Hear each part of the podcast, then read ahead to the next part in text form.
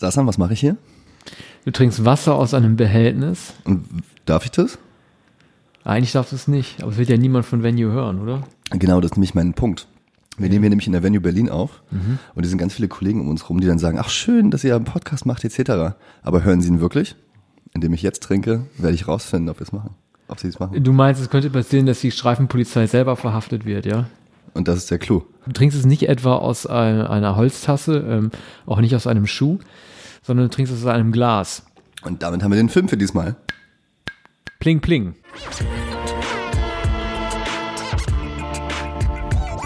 Ich erzähl dir jetzt mal was.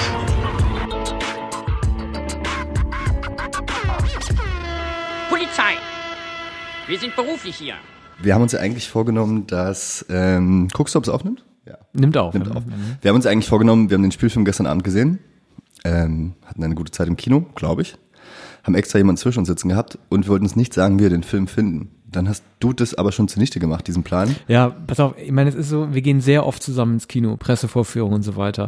Du bist ja jemand, der während des Films schon Verlautbarungen gibt, ob ihm etwas gefällt oder nicht. Ich behalte es gerne für Ich bin mich. lauter Zuschauer, ja. Gestern hatten wir deine Freundin zwischen uns sitzen zum Glück, also wir konnten uns auch nicht anfassen. Aber das hat dann letzten Endes dann dazu geführt, ich konnte nicht an mir halten, habe diese Regel gebrochen. Und wie du es gemacht hast. So Sassan, der nichts sagen wollte, der, der, der Schweigefuchs an sich, dreht sich nach dem Film um, guckt mich mit todernster Miene an. Also ich sag dir eins, dieser Film war spitze. Ja, das war mein Hans-Rosenthal-Moment. Ich wollte, Warum, warum konntest du ja nicht an dich halten? nee, ich dachte zum einen, du würdest sowieso darüber sprechen. Ich wollte der Erste sein, der die Meinung äußert, die wir beide haben könnten, aber wie sich herausstellt und äh, wie ihr in den nächsten Minuten noch hören werdet, dann leider doch nicht gemeinsam hatten. Du bist einer von so Kritikern anscheinend, die sich Notizen machen beim Film, Mhm. was ich mal ein bisschen wack finde, um ehrlich zu sein. Und immer wenn du Notizen gemacht hast, habe ich das natürlich bemerkt. Mhm. Was auch sau unhöflich ist tatsächlich, finde ich. Ach, du meinst, Notizen zu machen ist Wenn du unhöflich? neben mir ein Buch aufschlägst, dann sehe ich Ja. das im Kino. Ach so, okay. Echt? Sehe ich. Du meinst, weil die Papier, weil das weiße weißes- Papier ja, ja. scheint. Oh, interessant. Das, das- war mir nicht klar. Und du hast es Mhm. immer an Stellen gemacht, Ja. wo ich mir gedacht habe, boah, ist das schlecht gerade. Ach echt? Ja, und deshalb, äh, ganz oft, und deshalb habe ich gedacht, dass du den Film nicht gut finden wirst. Mhm, interessant. Ja. Ja, aber dann wird's ja umso spannender gleich. Ja. Ähm, wollen wir ganz kurz, und jetzt habe ich auch ein bisschen Angst, wenn du den Film so gut findest, Mhm. und du hast mir im Vorfeld schon mit deinem Psychologiestudium gedroht, ja. ähm, dass, dass du mich jetzt im Grunde Boden reden wirst. Das was glaube ich Film nicht. Angeht. Nein, ich glaube, wir werden das sehr gut austarieren, allein schon deshalb, weil du, ähm, was sozusagen die Augenzwinkernden oder die, äh, die Hinweise aufs Comic-Genre angeht, die Spielereien und so weiter, ja, im Grunde genommen viel gebildeter bist als ich. Du bist ja ein Comic-Experte, das bin ich nicht. Aber es ist ja gerade das Gute, dass ich vielleicht mit einem anderen Blick rangehe als du. Ja, bin ich gespannt drauf. Ja. Ähm, was wir vielleicht noch mal machen sollten, wollen wir uns nicht einmal mal vorstellen. Genau, das Also haben du wir bist- du bist lauter, Nicht, du bist nicht nur Superpsychologe, wie wir Ja. Mhm. gleich auch hören werden, sondern was bist du noch? bin Sassania Seri, ich bin der Online-Chef vom Rolling Stone. Genau, und ich bin Daniel Krüger, ich bin der Filmnerd von Musikexpress, beziehungsweise musikexpress.de. Genau, ähm, so, jetzt lass mal über Glas reden und um dir von Anfang an den Wind aus den Segeln zu nehmen. Mhm. Ja, gerne. Wie heißt denn eigentlich die Trilogie? Äh, Ich musste selber gucken, wie diese Trilogie heißt. Ich selber nenne sie in meiner Filmrezension Superhelden-Trilogie. Das ist allerdings nicht der Name. Ja, ich meine, streng genommen ist natürlich Batman von Nolan auch eine Superhelden-Trilogie. Nein, es heißt die East Rail 177-Trilogie. Das ist so ein bisschen blöd, weil ähm, das äh, suggerieren soll, der Shyamalan oder Shyamalan, wie er in Wirklichkeit heißt, äh, angeblich schon von vornherein geplant hätte, äh, diese, diese Filmreihe seit dem Jahr 2000 von Unbreakable so zu nennen, das ist natürlich Unsinn. Also sie heißt die East Rail 177 Trilogie, weil sie ausgelöst wird durch einen ähm, Zugunfall, der für verschiedene Personen verschiedene Konsequenzen hat. Ich finde, wir sollten das kurz machen, weil die Leute, die sich für Glas interessieren, ich spreche es übrigens falsch aus, Glass, ich sag Glas, weil ich so ein britischer Typ bin. Mhm. Mach nix. Ähm, die sich dafür interessieren, die kennen wahrscheinlich die Filme, aber nicht, sagen wir nochmal schnell. Also 2000 ging es los mit dem Film Unbreakable. Was Mhm. da passiert, Sachen? Ja, Unbreakable, äh, der Auftakt der äh, Trilogie, äh, dreht sich um einen Sicherheitsbeamten, gespielt von ähm, Bruce Willis, der als einziger einen äh, katastrophalen Zugunfall überlebt und Im deshalb Gegensatz zu den sonst nicht katastrophalen Zugunglücken. Ja. Ja, genau, er ist der einzige Überlebende. Und ähm, Elijah Price, gespielt von Samuel L. Jackson, ein ähm, Comic-Nerd, der unter der Glasknochenkrankheit leidet und deshalb ähm, höchst ähm, verletzlich ist, äh, entdeckt äh, Bruce Willis und identifiziert ihn als Superhelden, weil es ja nicht sein könnte, dass er derjenige ist, der im Gegensatz zu allen anderen Menschen dieses Zugunglück überlebt. Daraus entsteht eine, ähm, ein Antagonismus. Die beiden äh, fangen an, sich zu bekämpfen. Stimmt gar nicht. Bitte? Stimmt doch gar nicht. In Unbreakable? Nein. Nein, sie kämpfen nicht körperlich gegeneinander, aber die Ziele sind entgegengesetzt, weil David Bruce Dunn. Willis also- weiß doch gar nicht bis zur letzten Bitte? Szene. Bruce Willis weiß es doch gar nicht bis zur letzten Szene. ja, siehst du mal, du kennst den Film besser als ich. Ich habe ihn zuerst noch mal gesehen. In der allerletzten Szene, weil Bruce Willis hat in dieser Trilogie die Fähigkeit, wenn er jemanden berührt, dass äh, er dann sieht, ob der was Schlechtes gemacht hat, also seine Sünden. Und ganz am Ende von dem Film gibt ihm, das ist die letzte Szene, gibt, oder vorletzte Szene, gibt ihm äh, Samuel Jackson gibt ihm die Hand, jetzt sollten wir uns die Hand geben. Und dann sieht Bruce Willis, dass er diesen Zug hat entgleisen lassen. Alles. Gut, also einer der beiden weiß nicht, dass der Genau, andere gegen richtig. ihn spielt. Richtig, also genau. dass äh, Elijah Price alias Mr. Glass der Villain ist und David Dunn, Bruce Willis, der Hero. Das war interessant an Unbreakable, dass, dass Samuel L. Jackson ihn ja nicht als Gegenspieler gesehen hat. Er wollte ihn ja nicht töten danach oder so. Er wollte ja nur zeigen, dass sie existieren. Nein, nein, er wollte, er wollte natürlich schon sein, äh, schon darstellen, dass es die beiden Pole sind dieser Welt. Ja, aber er wollte erstmal Er beweisen, als dass es der- überhaupt sowas gibt. Genau, er wollte beweisen, dass es gibt, aber gleichzeitig auch konstituieren, dass es es gibt und hatte nicht vor, ihn umzubringen. Das stimmt. Ja. So, zweite Teil, Split, hat äh, mit einem Superheldenfilm genommen gar nichts zu tun. Äh, dreht sich auch um ein komplett neues Ensemble. Äh, diesmal spielt James McAvoy ähm, einen Entführer, in dem 24 äh, verschiedene Persönlichkeiten leben. Also er leidet unter einer multiplen Persönlichkeitsstörung, ähm, gerät dann aber letzten Endes an die falsche, die ähm, es schafft, sich zu befreien. Und äh, als Cameo und gleichzeitig wahrscheinlich einer der besten, äh, du würdest jetzt nicht sagen Twist, ich nenne sowas Doch, immer ein Twist, Twist, ja. einer der besten Twists der Filmgeschichte, wie ich finde, bringt auf einmal ins Spiel, dass Bruce Willis wieder da ist als David Dunn innerhalb der letzten Minute und anerkennt, dass das sein nächster Auftrag wird, diese multiple Persönlichkeit zu stellen. Die Horde. Ähm, ja, die Horde zu stellen. Und das war natürlich besonders klasse, gerade weil ähm, Shyamalan zu dem Zeitpunkt noch lange nicht wieder in der A-Liga war und überhaupt nicht hätte klar sein können, dass der Film ein Erfolg wird und er einen dritten Teil, also sprich Glass, hätte drehen können, um das dann wieder hinzustellen. Genau, und das war ganz nett für ihn. Ähm, M. Night Shyamalan äh, ist ja die Wundertüte, der hat halt ganz großartige Filme gedreht. Sixth Sense, äh, für Dichte Happening, stimmt natürlich nicht. Science hat er gemacht, was gut war. Und halt auch richtigen Schwachsinn gedreht. Dieses legendäre, die Legende von Aang. Ähm, hat nicht diesen Nicolas Cage Wickerman? Nein, um Gottes Willen, damit hat er nichts zu tun. Okay. Nein, er hat äh. After Earth gemacht After Earth, den Scientology-Film. ähm, The Last Airbender, den er nicht Avatar nennen durfte. Genau, das ist alles Schwachsinn. Und Jetzt, deshalb ist, jetzt kommt Glas und in Glas haben wir alle Figuren, die jetzt in, in Split und Unbreakable ähm, eingeführt hat, treffen jetzt aufeinander. Und man wusste vorher nicht, Trailer sahen toll aus, ob der gut ist oder nicht. Und jetzt hast du es natürlich schon gespoilert, du findest ihn spitze. Ja. Ich nicht. Mhm. Ich finde ihn nicht schlecht, aber ich finde ihn trotzdem sehr enttäuschend, weil er pointless ist, meiner Meinung nach. Ähm, wir sehen in dem Film eine, ähm, eine psychiatrische Anstalt nach einem kurzen Vorspiel, wo Bruce Willis die Horde, also James McAvoy, jagt und ein bisschen gegen ihn kämpft. Werden die beiden festgenommen und kommen in die Anstalt rein, in die psychische Psychiatrie, wo auch Samuel Jackson schon seit 19 Jahren sitzt. Und was passiert eigentlich dann in dem Film? Ich, meiner Meinung nach nämlich nicht so viel. Wie, wie, wie weit können wir erklären, ohne dass wir spoilern? Naja, ähm, es, also ich habe da verschiedene Ansätze gesehen im Film, die wichtig sind. Ja, bis wo können wir Äh, reden? ja, pass auf. Ähm, natürlich, äh, und das ist doch kein Spoiler, geht es zum einen darum, die Frage, ist er eine Persiflage des Superhelden-Genres oder ist er eine Hommage des Superhelden-Genres? Darüber kann man sich streiten. Das ist doch kein Spoiler, das kann man verschiedentlich sehen. Für mich waren aber andere ähm, Aspekte extrem wichtig. aber, aber der Kern des Films ist doch jetzt, also Na, warte so wie ich das- kurz. so und, okay. Pass auf.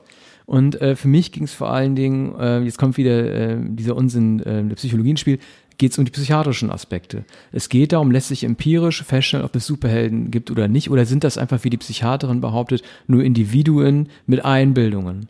Ne, es gibt sozusagen auch, äh, das ist total klischeehaft, da weiß man nicht, ob das jetzt eine Verarsche des Genres sein soll oder nicht, kann man auch als Schwachpunkt bezeichnen, der Eingriff äh, in der, äh, im Frontallappen, die Lobotomie. Das hast du schon bei einer Flug übers Kuckucksnest mit McMurphy gehabt. Das ist der klassische klischeebehaftete Eingriff an der Psyche, zu denken, wenn man vorne im Gehirn, im Frontallappen was ändert, man spricht ja von Frontallappenpersönlichkeiten, wenn sie psychopathisch reagieren, könnte es einen Menschen ändern. Das fand ich einfach total interessant. Auch die Art und Weise, wie die Psychiater mit den Opfern umgehen. Sie sagt ja zu Anja Taylor-Joy, die aus in Split schon mitgemacht hat, irgendwie, du bist das Opfer, du darfst nicht mit ihm sprechen. Zum Sohn von David Dunn, von Bruce Willis, sagt sie, dein Vater ist kein Superheld, er ist einfach ein starker Mann, der zufällig Gewichte hoben konnte, äh, äh, wie in Unbreakable. Also diese Psychiatrie zerstört jeden Ansatz, jeden Glauben an Familie und Zusammenhalt und an Spirit. Und das ist ein Phänomen, das es in der heutigen Gesellschaft gibt. Das hat mich total interessiert. Das war auch interessant, aber jetzt müssen wir vielleicht nochmal, damit die Zuhörer folgen können, erklären, was da genau passiert. Also, die Samuel Jackson ist der Glasknochenmann, der super klug ist. Dann haben wir die multiple Persönlichkeit, James McAvoy und Bruce Willis, der halt eigentlich Bruce Willis spielt, ist halt sehr stark. und ein bisschen traurig guckt er immer. Hm, Karriere fast vorbei.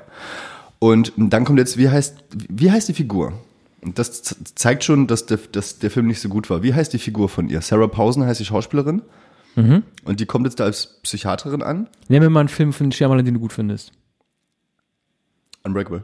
Okay, wie heißt die Frau von Bruce Willis im Film? Weißt du doch auch nicht. Drin, aber du hast den Film gestern gesehen und sie war zwei ja, Stunden da. gut, aber das weiß man nach ist nach einem Tag Kino doch auch vierte- nicht. doch das ist doch nicht so wild, ob du den Namen einer die- Ärztin doch, weißt. ist die- Nein, pass auf. Doch, sie nein, nein, ist nein. die Ikonografie, sie ist einfach ein, ein Berufsstand, den sie abbildet. Eben du weißt nicht, ja, eben doch. nicht. Naja, Die Auflösung am Ende? ja, gut, wir, wir werden nicht spoilern. Aber das ist mein Punkt. Naja, Moment, Moment, Moment. Sie ist trotz allem eine Ärztin. Die Frage ist, wo ihre Ethik und ihre Moral liegt. Wer sagt es? Naja, die Sachen, die sie macht, deutet schon darauf hin. Du würdest ja nicht irgendein so Hiopai Aber sicher kannst du dir nicht. Ja, aber du kannst ja auch nicht sicher sein. Genau, So, das- so oder so, aber für den Zuschauer steht sie nicht als Frau, die, ich glaube, die ist Dr. Ellie Stadler, aber ich weiß es nicht Fuck, genau. stimmt Ne, ich, bitte? Da macht es irgendwie Klick. Ja. ja. aber es ist egal. Du hast natürlich einen Punkt. Sie ist eine Figur, deren Name nicht einprägsam ist. Aber ich wusste doch von, außer von Mr. Glass, ich wusste doch auch nicht, dass David Dunn Bruce Willis heißt. Da geht's um den Superhelden. Okay. Egal. Naja, erzähl. Genau, das hat mich aber trotzdem gestört. Das Szenario, in dem der Film spielt, Mhm. ist in dieser, in der, in dieser Anstalt. Ja. Und sie arbeitet ja nicht die ganze Zeit in der Anstalt. Sie sagt, sie hat jetzt drei Tage Zeit, Mhm. sich mit diesen Figuren zu beschäftigen. Und rauszufinden, sind sie wirklich Superhelden? Bilden sie es ein? Warum bilden sie es ein? Und dieses Szenario funktioniert für mich halt nicht. Es ist, warum sind es nur drei Tage? Dieser komische Countdown, der da sowieso eingeführt ist, der ist nur für Drehbuch. Irgendwann kommt ein Höhepunkt, liebe Zuschauer, wartet nicht zu lange ab. Es wäre doch total interessant, wenn die den Film gedreht hätten, dass die da zehn Jahre drin sitzen. Ja, der Film hat totale Schwächen. Also er ist oft nicht abgrenzungsstark gegenüber dem, was er eigentlich persiflieren will. Also äh, erstmal ist diese Station unglaublich schwach äh, be be bewacht. Ne? Genau. Es gibt nur zwei Pfleger, die sich abwechseln. Ne? In Dann, dieser- hast, du, dann hast du einen Typen, Ja. Mhm. Samuel Jackson, der drei Terroranschläge verübt hat. Ja. Okay, der ist jetzt sediert. Also seine Türen lassen wir offen. Ja. Du hast einige der härtesten Verbrecher, also zwei der, der härtesten Verbrecher dort sitzen und die sind bewacht wie äh, die Rolling Stone Redaktion, also gar nicht. Also im Grunde genommen, du hast, du hast da halt, du hast da sozusagen zwei auch nicht so wirklich kompetente Pfleger, einer auch mit leicht äh, sadistischem Einschlag, äh, was auch ein Klischee ist. Du hast immer die Pfleger, du hast immer die Pfleger, die wie schon in Terminator 2 so äh, vermeintlich komatöse äh, Patienten wie Sarah Connor hart rannehmen, aber am Ende ihre gerechte Strafe bekommen.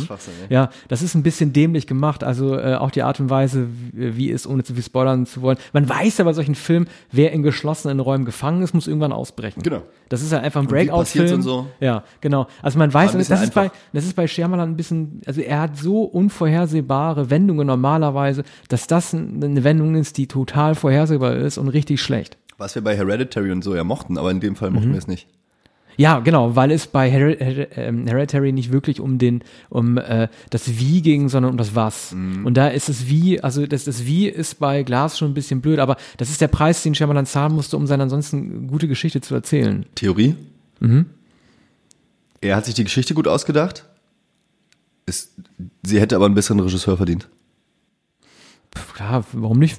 Das kann man nicht wissen, das kann man so sehr sehen. klischeehaft Naja, inszeniert und er geht durch den Computerraum und Samuel Jackson kann es ganz schnell hacken, alles und so. Das war alles so klischeehaft. Also Samuel Jackson hat ja große Kampagnen gemacht, dass dieser Film gedreht wird. Er ist auch die Hauptfigur dieses Films, was ein bisschen komisch ist, weil wenn, weil wenn den, ja, pass auf, wenn, wenn du den Vorspann siehst, siehst du die Namen. James McAvoy steht vor Bruce Willis, was ja auch schon komisch ist. Ne? Nee. Dann kommt Sarah Paulson und dann kommt erst Samuel L. Jackson. Trotzdem ist er die Hauptfigur des Films geworden. Geht das nicht nach Paycheck?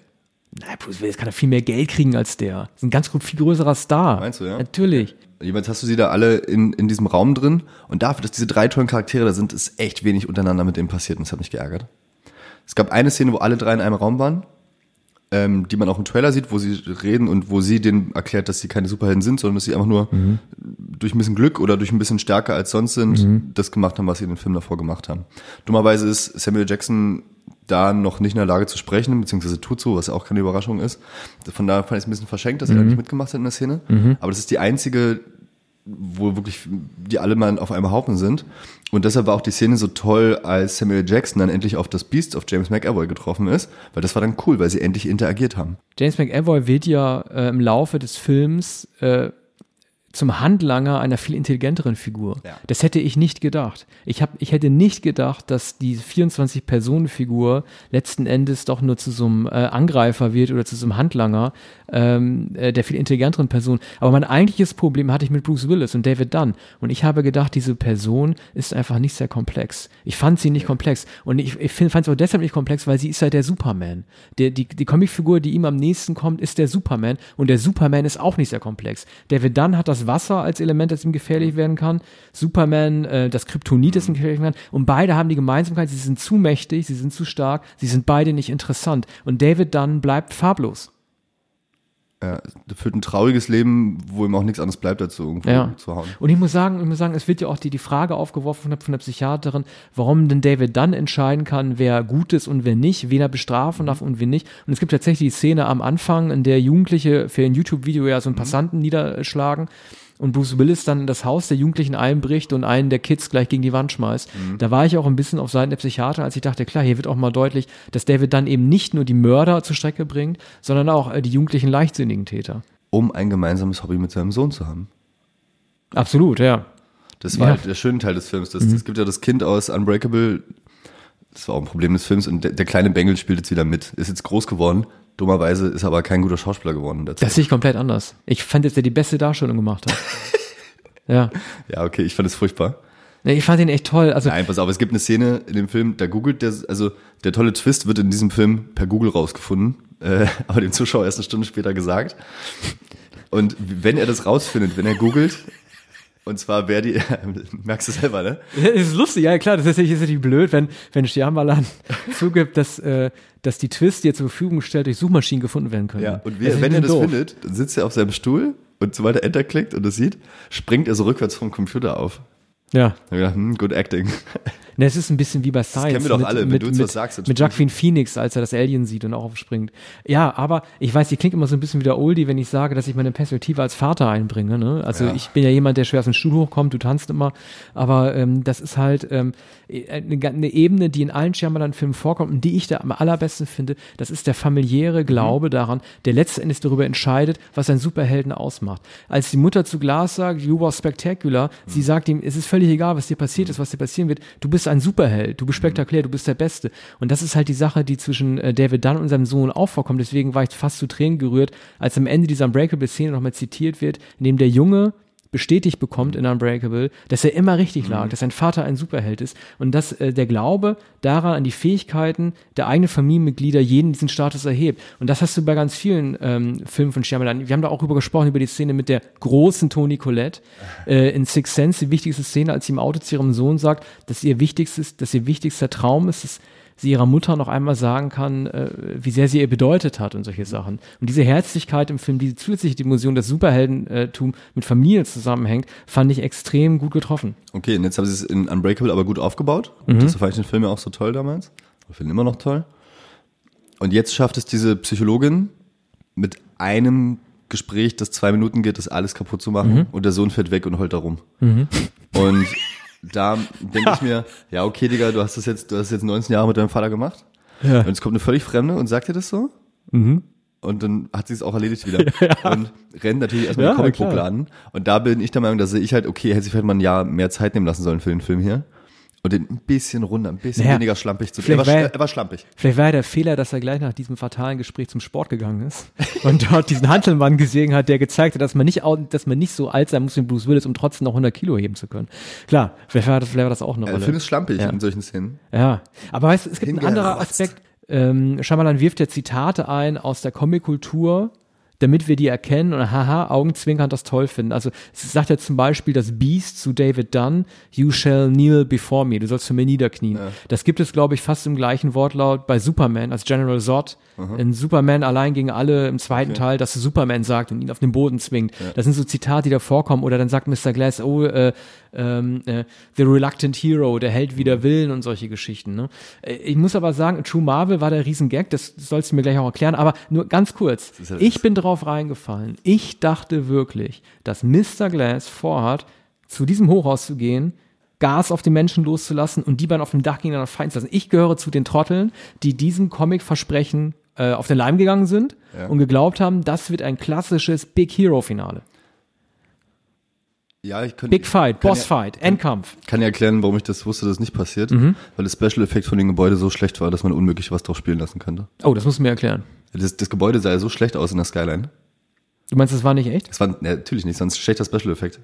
Und Äh, Ich bin dem auf den Leim gegangen. Ich dachte, der, der, das Genie Mr. Glass ist in der Lage, das zu machen.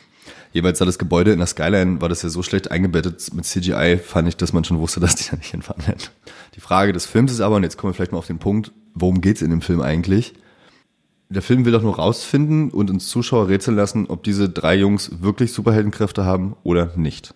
Nein, ich würde sagen, es geht darum, was zeichnet einen Superhelden aus? Muss man Und- übernatürliche warum, Kräfte haben? warum Ja. denke ich, warum denken sie, dass sie es haben und ist es vielleicht überhaupt nicht schlimm, dass sie das denken oder Mhm. ist es schlimm?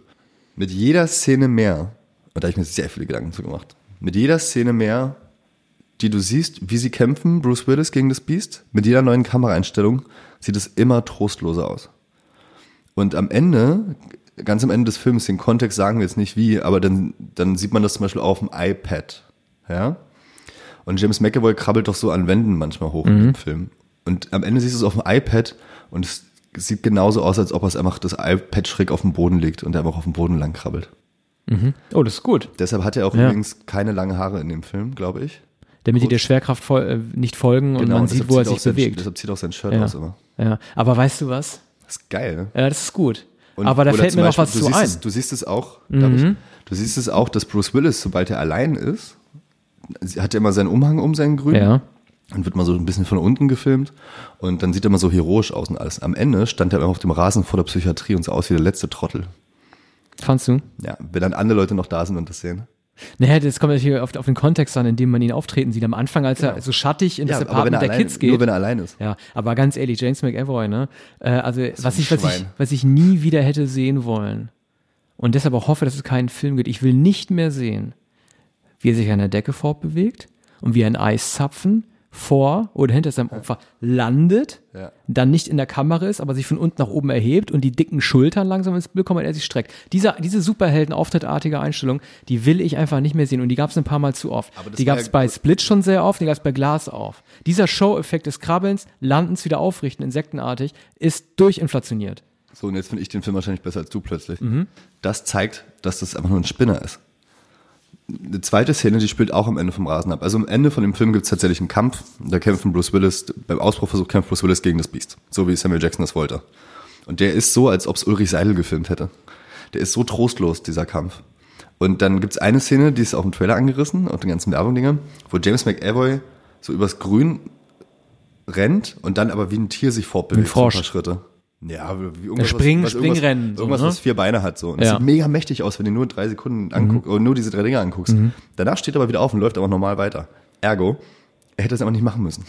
Ja. Er macht es nur für sich selbst, diese Scheiße. Ja, klar. Er wäre genauso schnell gewesen, wenn er gerannt Ja. wäre. Klar. Ah, das finde ich aber nicht so nein, Nein, schlimm. aber es ist doch, hast du nicht gesehen, halt, nach dem dritten Schritt ist er wieder Ja. ganz mal weitergelaufen. Ja. Das war halt völlig unnötig, dass er das gemacht hat.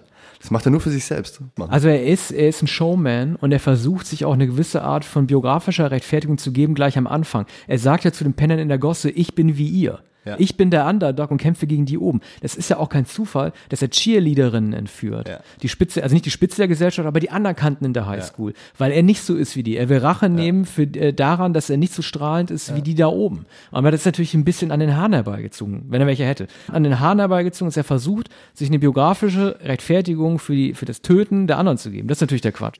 What's the point, ne? Also, wir haben ja mal vorher schon gesagt, das ist kein Superheldenfilm, das ist nicht wie X-Men. Ja, Das ist halt, aber, das, naja, es ist insofern ein Superheldenfilm, als dass man sich, wie gesagt, die Frage stellen muss, was macht, was macht Superheldentum das aus? ist ein Film über Ja. Superhelden, nicht kein Superheldenfilm. Ja, muss man Leute therapieren, die sich etwas einbilden, was sie nicht haben? Solche Sachen. Muss man da antipsychiatrisch rangehen. Das fand ich schon interessant. Das Problem ist, ich würde gerne noch was drüber reden, dann müssen wir aber spoilern, weil ich jetzt eine Sache sagen möchte, warum der ganze Film Schrott ist. Die Psychologin, die über die gesprochen haben, also Spoiler ab jetzt, die Psychologin, die kommt, die entpuppt sich ganz am Ende des Films und jetzt haltet euch fest, als Teil einer Geheimorganisation, die überprüfen will, ob Superhelden wirklich gibt und wenn es welche gibt, die alle ausschalten möchte, damit die Welt nicht sieht, dass es Superhelden gibt. Und jetzt sag mir mal, wie das in den ganzen Film passen soll. Ihre Intention, das sagt sie am Ende dieser Gesellschaft. Das ist übrigens ein Punkt, den ich auch ein bisschen lächerlich fand. Das ist eine lustige Dinnergesellschaft. Die haben alle so Tattoos und dann sind sie alle in so einer Bar Also, drin und die, es ist natürlich schwierig, so eine Verschwörungsgemeinschaft cool Illuminaten. darzustellen, die Illuminaten oder so. Du kannst es ja nicht wie bei Kubrick machen mit den blöden Masken bei Ice White Shut oder so. Aber klar, die sind ein bisschen doof. Nee, äh, äh, ihre Funktion war ja die, sie hat am Ende ja völlig klargestellt. Sie wünscht sich, dass die Suche weitergeht, aber dass die Leute nicht getötet werden. Sie wollte auch nicht, dass die drei getötet werden. Aber was Als sie das damit Biest denn? erschossen wird, äh, wendet sie sich ab. Wieso es war einer von ihren Leuten, die es erschossen hat? Ja, und sie wendet sich ab. Sie wollte das nicht. Sie spricht auch am Ende zu ihrer Gemeinschaft, dass sie will, dass sie weitermachen. Philadelphia haben sie jetzt durch, die drei sind weg. Und sie wollen in die nächste Stadt, aber sie will, dass die, äh, sie will die therapieren. Sie, das sagt sie doch, sie will mit denen reden. Sie will die notfalls wegsperren, aber denen klar machen, ihr seid keine Superhelden, beruhigt euch. Ja, wieso? Sie wollte, Ihr Ziel, nein, sie wollte nicht, dass die sterben. sie wollte aber, dass sie Superhelden sind. Bitte was? Aber sie, sie wusste Nein, doch, sie wollte erkennen, ob das. Nein, nein, nein. Sie wollte sicher sein, dass das die Superhelden sind. Und dann wollte sie, dass die entweder aufhören, das zu machen, dass sie für ewig weggesperrt werden, oder dass sie selber nicht mehr daran glauben. Sie wollte nicht, dass die sterben. Das sagt sie am Ende doch Was auch. wollte diese Organisation da? Die Organisation wollte das. Sie war Teil der Organisation. Die Organisation wollte, dass die alle sterben. Sie hat erkannt, dass es möglich sein kann, die stillzuhalten. Sie hat das Gute in den Menschen gesehen. Und sie wollte, dass, dass, dass die aufhören damit. Das sagt sie am Ende auch. Echt? Ja, ganz sicher. Und da, das denkt, die sollte klappen, oder was? Naiv. Falls es ein gutes Ende ich nicht. Das ist ganz furchtbar. Du meinst das als Ende oder was danach noch kommt? Was danach kommt, mit den war Video noch furchtbarer, ja. Naja, ich meine, das Lustige, die Ironie bei Mr. äh, Mr. Glass ist ja gewesen, dass er, dass ähm, es schon in Unbreakable Kameraaufnahmen gibt, die ihn überführen. Hm. Jetzt benutzt er die Kameras, um andere zu überführen und das der ganzen Welt zu zeigen. Das war schon eine lustige Ironie. Ähm, ich muss mal ehrlich sagen, ich habe so mit den Figuren gelitten, dass ich mir gewünscht hätte, dass keiner von denen stirbt. Ja. Dass das, dass das ein Ende wird. Also ich finde, dass Bruce Willis am Ende sterben muss, war mir einfach zu hart. Und er hat keine richtige Verabschiedung bekommen. Fand's toll, wie er gestorben ist, weil er so ersäuft wird in der Pfütze. Ja, er, hatte, er hätte noch eine Szene mit seinem Sohn bekommen müssen. Er hätte, finde ich, auch noch eine richtige Abschiedsszene mit Mr. Glass bekommen müssen, weil die beiden, Hat also gar nichts gemacht in dem Film. von diesen drei, genau, von die, ha- hast du ja auch gesagt, von diesen drei Figuren, äh, die waren nicht gut austariert. Also ich Mhm. finde, es gab zu viel Glass und Beast und zu wenig Dunn und Glass. Wie du gesagt hast. Mhm. Und da, und dass die beiden am Ende nicht noch einen Dialog bekommen haben, sei es ein lächerlicher Cowboy-Dialog oder irgendwie sowas, das war äh, verschenkt. Man hat erkannt, dass diese Frau Teil von irgendeiner Organisation sein muss. Deshalb war ich da nicht überrascht, weil nichts in dem Film sonst Sinn ergeben hätte. Ich war sehr Wieso? überrascht. Ich habe es nicht, Okay. nicht gedacht. Die ganze Stadt sucht diesen Serientäter. Mhm. Sie kommt mit der Polizei am Anfang an, vergiss das ja nicht. Sie kommt mit der Polizei an und Mhm. Ja. fängt ihn. Ja. Und sie darf ihn dann allein in dieser schlecht bewachten Psychiatrie unterbringen, drei Tage? Tja. Neben den sind Terroristen? Die, man muss, finde ich. Wo war, und jetzt überleg mal bitte, wie wir heißen das Mhm. Wo war die Polizei? Ja.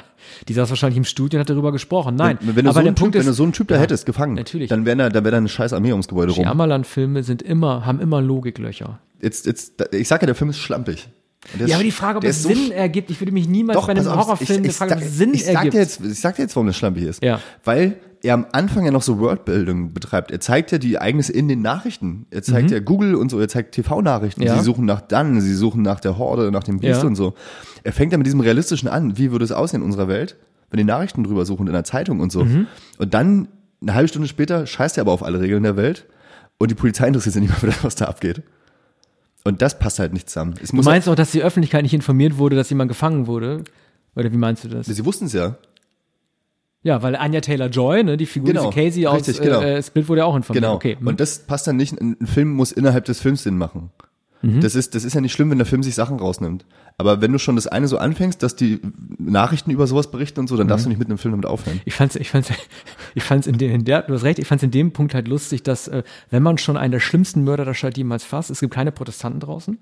Also sozusagen, die können in Ruhe im Waldstück forschen, Drei Tage saß er. drei Tage, mit zwei Pflegern und kein interessiert ist, dass die drei schlimmsten Leute, das ist auch die Sache mit Samuel L. Jackson seit 19 Ja, Jahren. der Sohn fährt einfach hin und geht einfach rein ins Gebäude, so hier. Ich, Besuchszeit ich würd Fadan- das. Ich würde ich würd Fadan gerne sehen. Ja. Nee, nee, Fadan ist kein Superheld. Okay, Ja. gehe ich wieder nach Hause und, Ja, ja. und geht wieder zum Sport. Das Aber ähm, Ja, also ich fand Spencer Treater, Spencer Treat Clark. So heißt äh, ich glaube, ja, das ist glaube ich auch seine erste, wahrscheinlich seine erste große Rolle. nach Endlich kennt jemand seinen. Namen. Ja, ich habe mir das angelesen auf IMDb. Also ich fand den, ich fand den als große Überraschung. Anya Taylor Joy war leider ein bisschen unterverkauft. Ne? Sie hatte, man spricht ja mal von Rolle- Arc, weil die Rolle ne? einfach aufgehört hat Ja, die Rolle, ihre Geschichte war, wie man so schön sagen würde, auserzählt. Ne? War nach Split eigentlich schon auserzählt. Ne? Sie hatte das gleiche Trauma, ähnlich, nicht das gleiche, aber sie hat auch ein Trauma wie Kevin Wendell Crumb gehabt. Und ihr kann jetzt keine große Rolle mehr geben. Sie ist ein bisschen weibliches Stereotyp, ne? die gefühlsbetonte Ebene. Sie erreicht den Ursprungs-Beastmann am Ende nochmal von 24, Kevin Wendell Weil sie Crumb, in in, die er sich verliebt hat und die weibliche Ebene, die Intuition hilft dir das zu machen. Das ist ein Stereotyp, das Shyamalan sonst selten, äh, er tappt selten in diese Falle, Frauen als Stereotyp darzustellen, aber hier macht er das. Er hat ihr die Stärke gegeben, ihren Onkel anzuzeigen, endlich. Mhm. Und sie hat dadurch so ein Stockholm-Syndrom mit ihm, dass sie sogar beim, so eine Zoojacke anhat.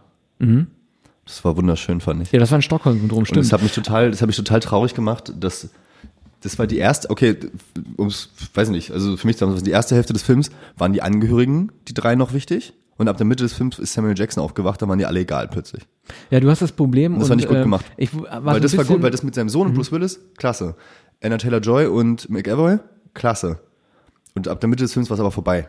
Naja, du hast halt, es ist der längste Film, den er bisher gedreht hat. 130 Minuten, das ist noch nicht mal lang. Jetzt du hast ein, ein derart großes Ensemble, dass es ihm natürlich Probleme bereitet hat, jedem den gebührenden äh, Einblick zu geben. Das Problem mit der Figur Leute, von, kein, von Anya Leute Taylor, sind kein großes Ensemble. Ja, ich weiß, wenn du Avengers-Fan bist, geht das natürlich alles für dich. Aber du hast natürlich bei Anya Taylor-Joy die Geschichte, äh, das, das große Problem gehabt, dass sie keinen wirklichen familiären Bezug hat mehr an Bezugspersonen, im Gegensatz zu der Mutter von Elijah Price oder jetzt äh, David und Joseph Dunn, sondern du musst sie halt als jemanden einbringen, der sich ein Ziel suchen muss. Weil aber die ganzen Leute die ganze Zeit in der Klapse sitzen, diese drei, äh, angeblich streng bewacht, mehr oder weniger streng bewacht, und sie dann da nicht wirklich rankommt, äh, läuft sie die ganze Zeit wie so ein Aus Auswechselspieler nur am Rand die ganze Zeit lang. Ja. Das ist halt einfach nicht sehr gut gelöst. Genau, das was ich sag.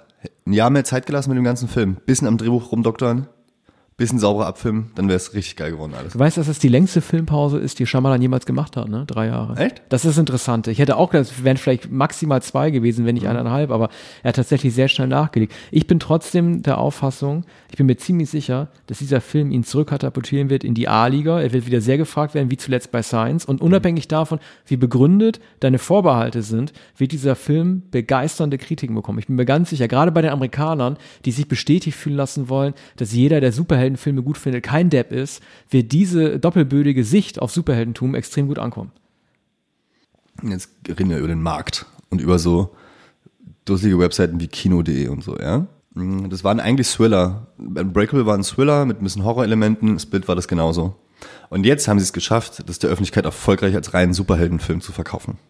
Dass natürlich diese ganzen Webseiten, die die Masse am Ende in die Kinos reintreibt quasi, jeden Tag einen Artikel drüber machen können, weil sie jetzt wieder ein paar Filme haben, wo sie Superhelden in die Headline reinkriegen.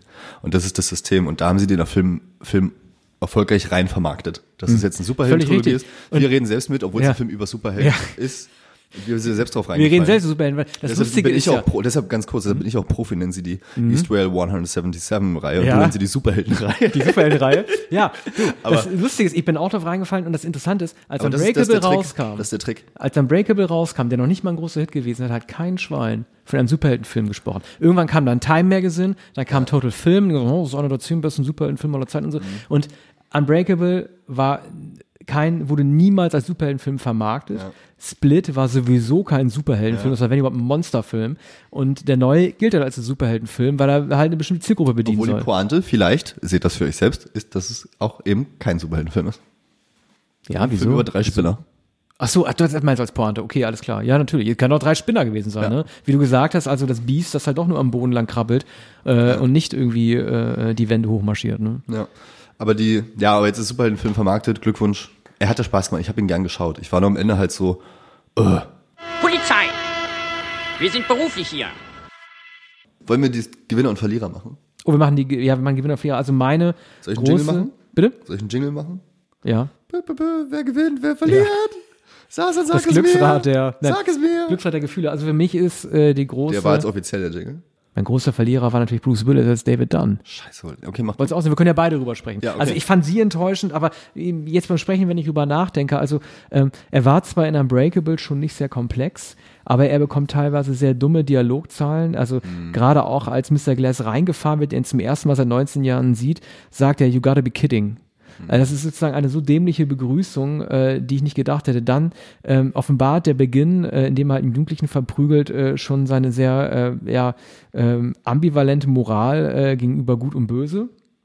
Und letzten Endes finde ich einfach auch, dass er keine, also er wirkt halt einfach wie so eine, er ist der Hulk.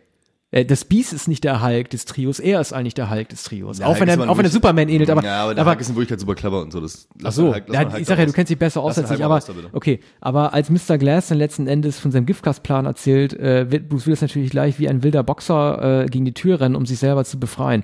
Also ich finde das ein bisschen blöd. Und natürlich wird er unfreiwillig zum Verlierer, weil er einen Slow-Motion-Auftritt behält, indem er sich den Ehering seiner toten Frau als Kette um den Hals hängt, ne? Und dann in Slow-Motion sich sein Cape überzieht Mm. und am Ende dann reingemacht. trotzdem, ja, wahrscheinlich, und am Ende dann trotzdem in einer Pfütze ertränkt wird. Also die Figur des David Dunn ist für mich der ganz große Verlierer des Films.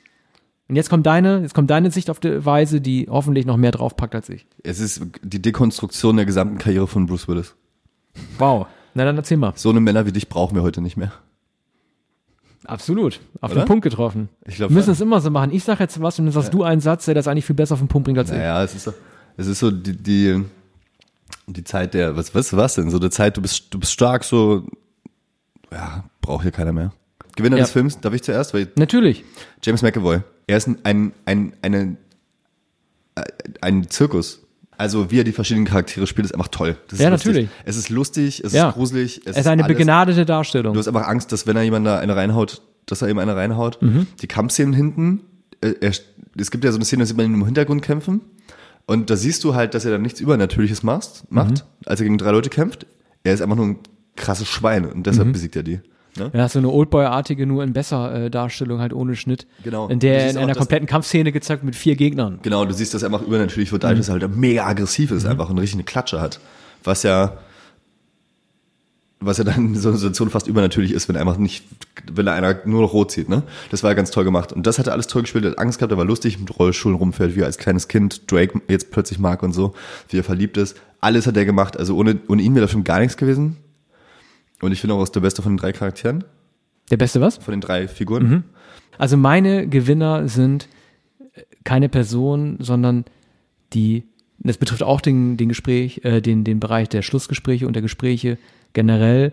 Mein Gewinner war der Flashback aus zu, zu Unbreakable zwischen Vater und Sohn, was ich vorhin erzählt habe, als es darum geht, dass anerkannt wird, dass der Vater das Idol ist. Und was hier auch wunderschön war, ich weiß nicht, ob es das in Unbreakable gegeben hat, die ähm, ähm, Elijah Price, Mr. Glass, spricht seine, seine Mutter mit Mami an. Ne? Er Oh. fragt sie am Ende, ähm, war ich gut? So, und dann sagt Okay, sie, ich du warst spektakulär.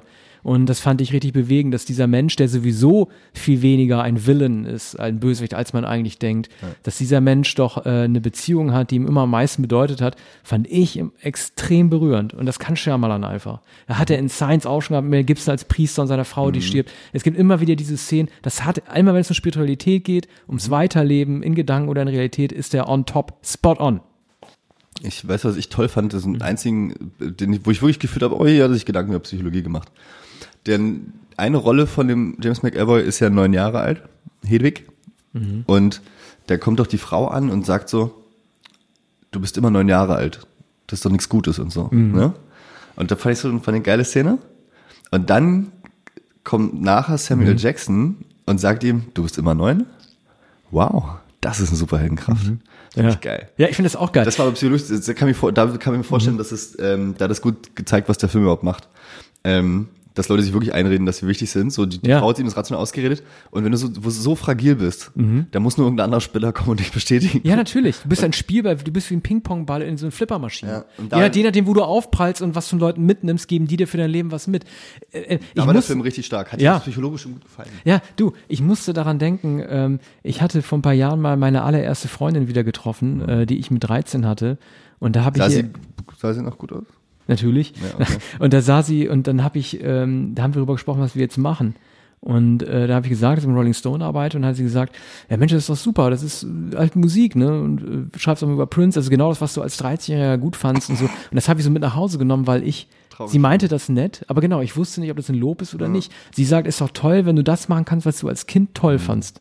Und ich bin mir nie sicher, ob man darüber stolz, ob ob man das, ob man das forcieren soll, dass man ein Interesse aus der Kindheit, gut, wenn man als Kind immer äh, Frösche getötet hat, sollte man das natürlich nicht mitnehmen, aber wenn es jetzt nur um harmlose Interessen geht, ist immer die Frage, soll man da weiter wachsen, soll man da älter werden oder nicht? Ist es ein, war es ein vergiftetes Lob? Nein, natürlich nicht, es war ernst gemeint, aber was bedeutet das eigentlich für ein selbst, dass man sich das aus der Kindheit mit, mit beibehält? Daran muss ich denken in dieser Szene, als es darum geht, das ist doch toll, dass du neun bist. Behalte das so und die, während die Ärztin zu ihm gesagt, äh, der Leben, das Leben ist ein Reifeprozess und das ist wichtig, dass wir diesen Reifeprozess durchgehen. Jetzt bin ich ganz nachdenklich, weil ich merke gerade, dass ich mit dir hier sitze und beruflich über einen 20 Jahre alten Film rede. Ja, ja aber, Und weil, stolz auf vielleicht Wasserglas in den Raum geschmuggelt habe. weil wir so viel über Twist gesprochen Lass haben. mal, lass mal die, wir haben jetzt ziemlich viel über Glas gesprochen. Ja. Und ähm, ich würde ganz gerne von dir, Daniel, es kommt jetzt sicherlich für dich überraschend, aber ich würde ganz gerne von dir wissen, welche Twists, nenn mir einfach mal drei, welche drei Twists der Filmgeschichte dich am meisten beeindruckt haben. Wollen wir das nicht abwechselnd machen? Können wir auch machen, dann fängst Also du ich- an. ich hab zwei- Du musst ja nicht gerankt sein, du kannst ja einfach Genau. einen der drei ich nennen. habe zwei. Nee, ich mach drei abwärts. Echt? ich wenn, wenn, dir das, wenn dir das spontan einfällt? Nee, wir haben uns vorbereitet, das können wir doch sagen. Ja, toll. Okay, das dann ist so- ja, das habe ich, das hab ich gerade so einen Aufbau Wir gemacht. haben das wie immer gemacht. Sasan nimmt alten Scheiß und ich nehme neueren Scheiß. Okay. Ich habe Platz drei, den finde ich, also erstmal, das ist jetzt, okay, jetzt wirst du gleich lachen, weil es ein Superheldenfilm ist. Mhm. Den fand ich jetzt nicht gut, den Film, aber der Twist aus Iron Man 3. Mhm. Dass Ben Kingsley nicht der Böse war, sondern nur ein Schauspieler, der den Bösen spielt, habe ich meilenweit nicht kommen sehen. Mhm. Ich habe ihn nicht mal eine Minute vorher kommen sehen. Ich habe nicht mal in der Szene kommen sehen, in der er passiert ist. Überragend, Shane Black. Und es war dadurch lustig, dass der erste Marvel-Film ist, der wirklich sich mal was getraut hat. Die Fans fanden es alle doof, weil sie doch immer nur denselben Scheiß wollen. Mhm. Hat es ganz nett illustriert. So dieses, "Äh, ist doch blöd, wir wollten den Mandarin sehen. Und so, ja, okay.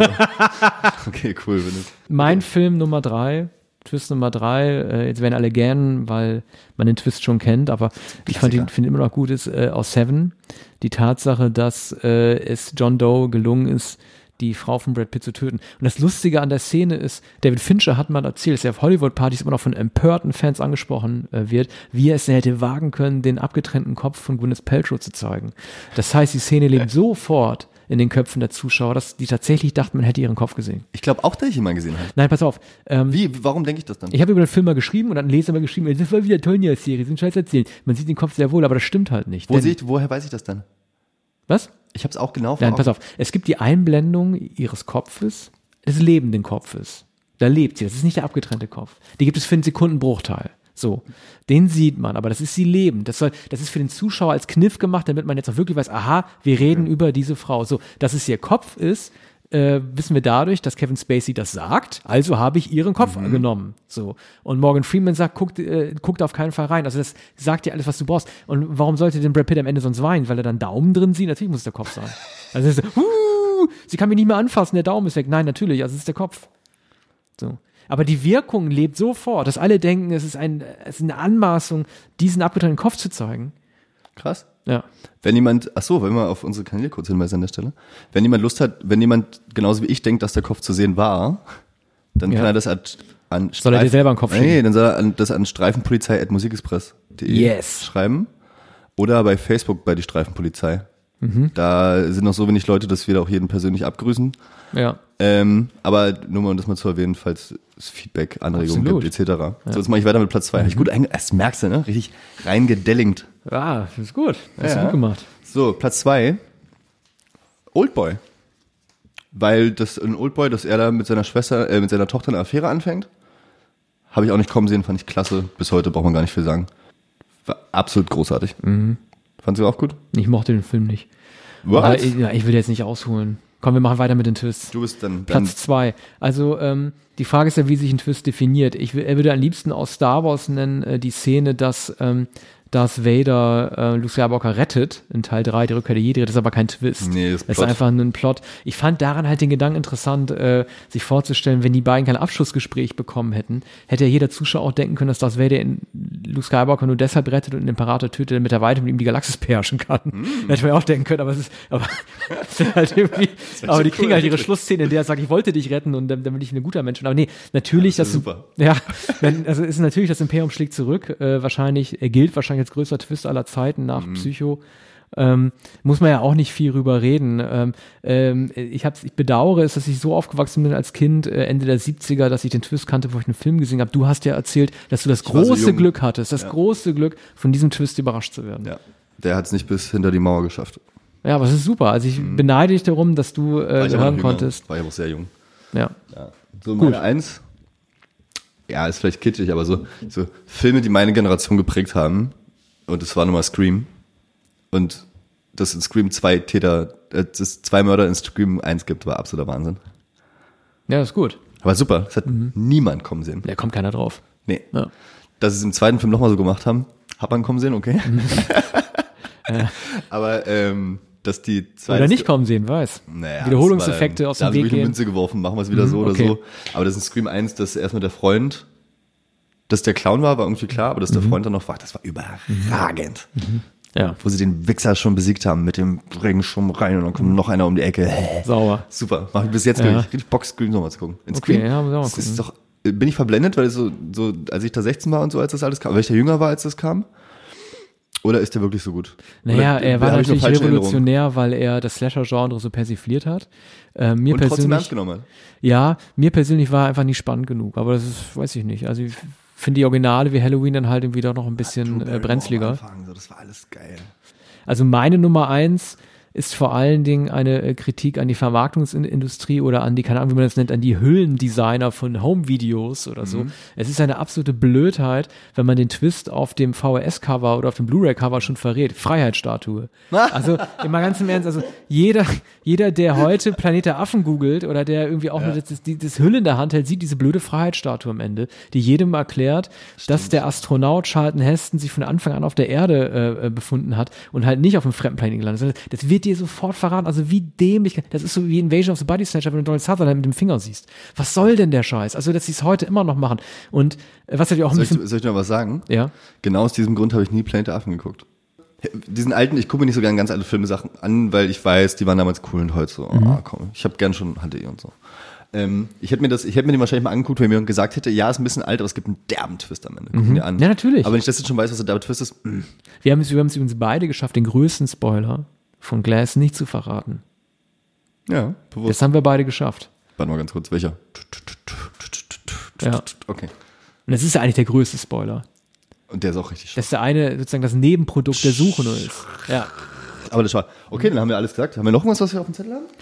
Nee, Wir haben gut lange geredet. Aber wir können ja schon mal androhen, was wir in der nächsten Sendung machen Was werden. machen wir in der nächsten Sendung?